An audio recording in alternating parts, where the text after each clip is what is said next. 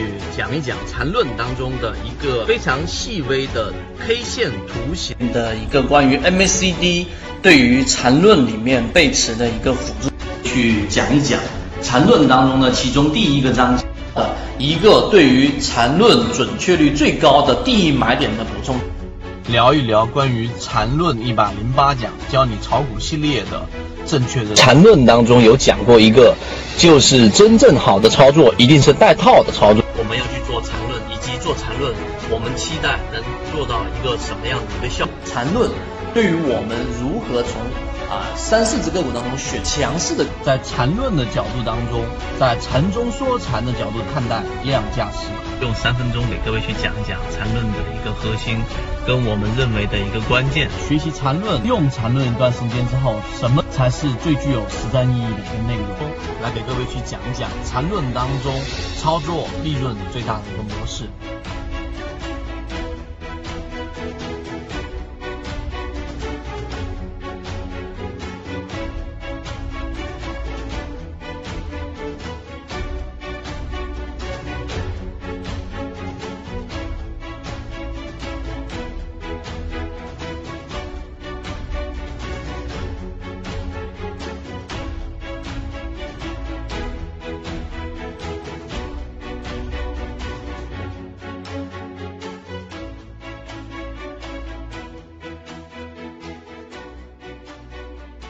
完整版专栏系统学习可以在 B B T 七七九七七找到获取学习。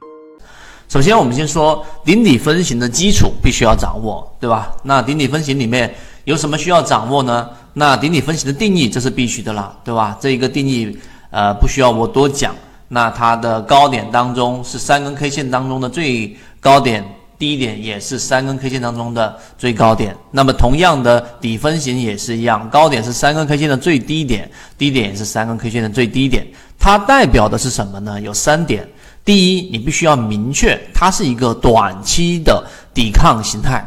这个短期的抵抗形态就已经可以让大家省掉了可能呃半年、一年、两年、三年去研究那些传统的技术形态组合的。这样的一个时间啊，这是一个算是给大家，呃，我们换一个角度来说，是延长生命吧。因为你花两三年去研究所有的以前仙人指路啊，对吧？各种形态，然后其实最终它的特点一定是短期的，这是这是一个。第二个，它无论怎么变化，来来去去都是这样的一个抵抗的强与弱的一个形态。因此，泽西缠论里面就直接用顶底分型来把第一性原理拿出来，然后你把顶底分型的力度掌握好了，那么实际上各种形态的组合都不用去学，因为它本身就是我们所说的在这个第一性原理的基础之上，然后去做的各种变形啊。其实我们